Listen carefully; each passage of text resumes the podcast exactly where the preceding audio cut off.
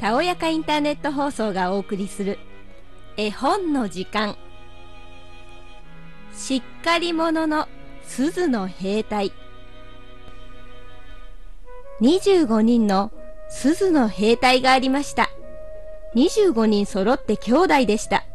なぜならみんな同じ一本の古い鈴のさじから生まれたからです。みんな銃剣を担いでしっかり前を見つめていました。みんな赤と青のそれは素晴らしい軍服を着ていました。寝かされていた箱の蓋が開いてこの兵隊たちが初めてこの世の中で聞いた言葉は「わーい鈴の兵隊だ!」この言葉を言ったのはちいちゃな男の子で言いながら喜んで手を叩いていました。ちょうどこの子のお誕生日で鈴の兵隊をプレゼントされたのです。この子は早速兵隊を机の上に並べました。それはお互い生き写しのように似ていましたが中で一人が少し違っていました。その兵隊は一本足でした。こしらえるのが一番最後でしたので足一本分だけ鈴が足りなかったんです。でもこの兵隊は他の2本足の兵隊同様しっかりと片足で立っていました。そしてこの一本足の兵隊には物語がありました。ちいちゃな男の子が用意した兵隊たちの居場所には他にもたくさんおもちゃが載っていました。でもその中で一番目を引いたのはボール紙でこしらえたきれいなお城でした。その小さな窓からは中の広間が覗けました。お城の前には23本木が立っていて湖のつもりの小さな鏡を取り巻いていました。老細工の白鳥が鏡の湖を泳いでいてそこに影を映していました。それはどれもみんな可愛くできていましたがその中で一番可愛らしかったのは開かれているお城の戸口の真ん中に立っている小さな娘でした。娘はやはりボール紙を切り抜いたものでしたがそれこそ涼しそうなモスリンのスカートをつけて小さな細い青リボンを肩に結いつけているのがちょうど肩掛けのように見えました。リボンの真ん中にはその子の顔全体ぐらいあるピカピカの金箔がついていました。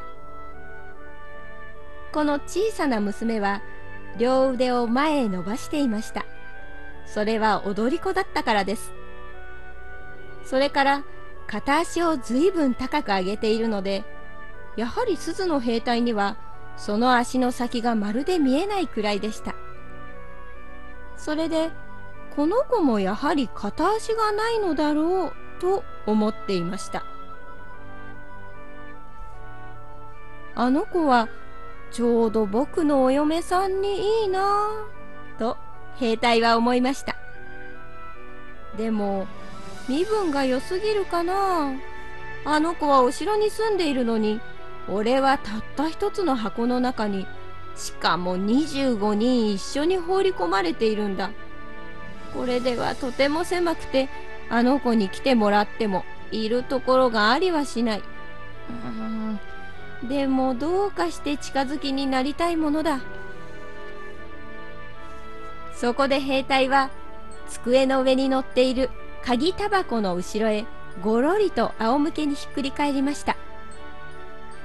そうしてそこから見ると可愛らしい娘の姿が楽に見えました。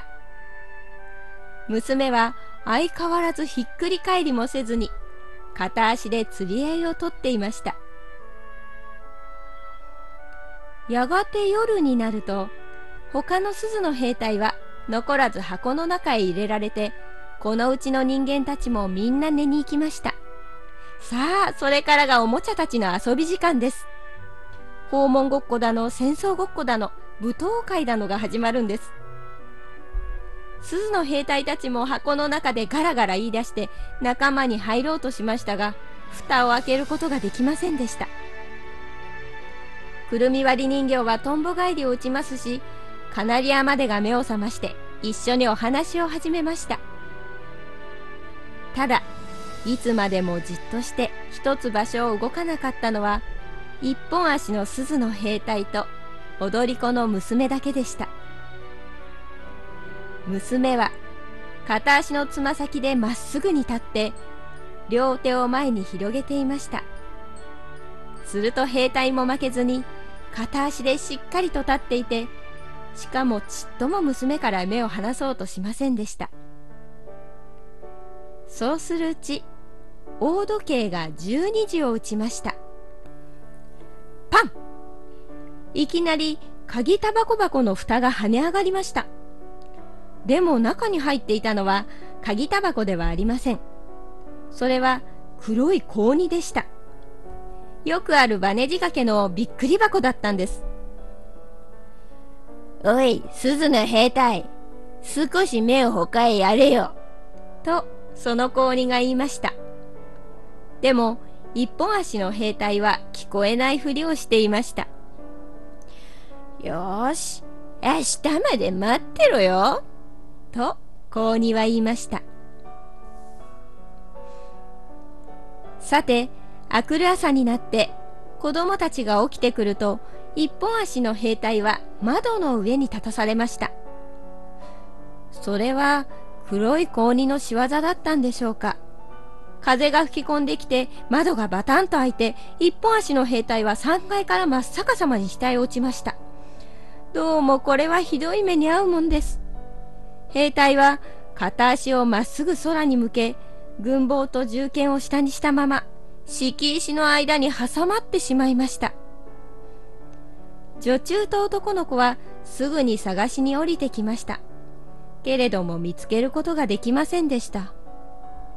もし兵隊が大きな声で、ここですよーと怒鳴ったら、見つけたかもしれなかったんですが、兵隊は軍服の手前、大きな声で呼んだりなんかしてはみっともないと思ったのでした。そうするうちに雨が降り出しました。雨の雫がだんだん大きくなって、とうとう本当の土砂降りになりました。雨が上がった時、町の子供が二人出てきました。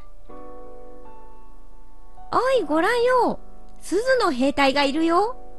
船に乗せてやろう。と一人が言いました。そこで二人は新聞紙でお船を作りました。そして鈴の兵隊をその船に乗せました。兵隊は新聞のお船に乗ったまま溝の中を流されていきました。二人の子供は一緒についてかけながら手を叩きました。いやー大変。溝の中はなんて偉い波が立つのでしょう。流れの速いと言ったらありません。何しろ大雨の後でした。紙の小舟は上下に揺られて時々くるくる激しく回りますと、鈴の兵隊はさすがに震えました。でも、やはりしっかり立って、顔色一つ変えず、銃剣を肩にまっすぐ前を睨んでいました。いきなりお船は長い下水の橋の下へ入っていきました。それで箱の中に入っていた時と同様真っ暗になりました。一体俺はどこへ行くんだろうと兵隊は思いました。そうだそうだ。これは高2のやつの仕業なんだ。いやはや情けない。あのかわいい娘が一緒に乗っていてくれたならこの2倍も暗くてもちっとも困りはしないのだが。そんなことを思いながら下水を下っている途中大きなドブネズミが出てきました「おい通行証はあるか?」とネズミは言いました通行証を出してみせろ！でも鈴の兵隊はだんまりで余計しっかりと銃剣を担いでいました。お船はずんずん流れていきました。ネズミはキーキー歯ぎしりをしながら兵隊を追いかけてはきましたが流れが速くて追いつくことができませんでした。やがて橋がおしまいになると鈴の兵隊は日の目を見ることができました。でもそれと一緒にゴーという大きな音が聞こえました。ちょうど橋がおしまいになったところへ下水が滝になって大きな堀割に流れ込んでいました。もう止まろうにも止まれないほど近くまで来ていました。船は兵隊を乗せたまま押し流されました。鈴の兵隊はでも一生懸命突っ張り返っていてそれこそまぶた一つ動かしたとは言えません。お船は34度くるくるっと回って船べりまでいっぱい水が入りました。もう沈むほかはありません。鈴の兵隊は首まで水に浸かっていました。お船はだんだん深く深く沈んでいって新聞紙はいよいよぐずぐずに崩れてきました。もう水は兵隊の頭を越してしまいました。その時兵隊は可愛らしい踊り子のことを思い出してもう二度と会うこともできないだろうなと考えていました。そうすると兵隊の耳にこういう歌が聞こえました「せゆならせゆなら兵隊さんこれでお前もおしまいだ」ケケケケちょうどその時新聞紙が破れて鈴の兵隊は水の中へ落ち込みました。ところがその途端大きなお魚が来てパックリ兵隊を飲み込んでしまいました。まあそのお魚のお腹の中の暗いこと。そこは下水の橋の下よりももっと真っ暗でした。それに中の狭苦しいと言ったらありません。でも鈴の兵隊はしっかりと立って銃剣を肩に突っ張り返っていました。お魚はあっちこっちと泳ぎ回りました。散々めちゃくちゃに動き回ったかと思うと急に静かになりました。ふと稲妻のようなものが差し込んできました。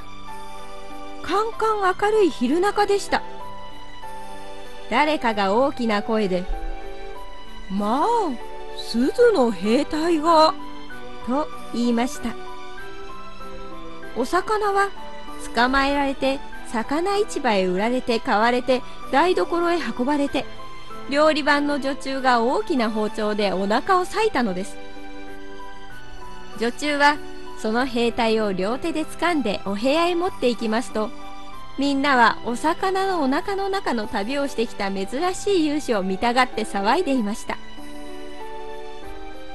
みんなは兵隊を机の上に乗せました。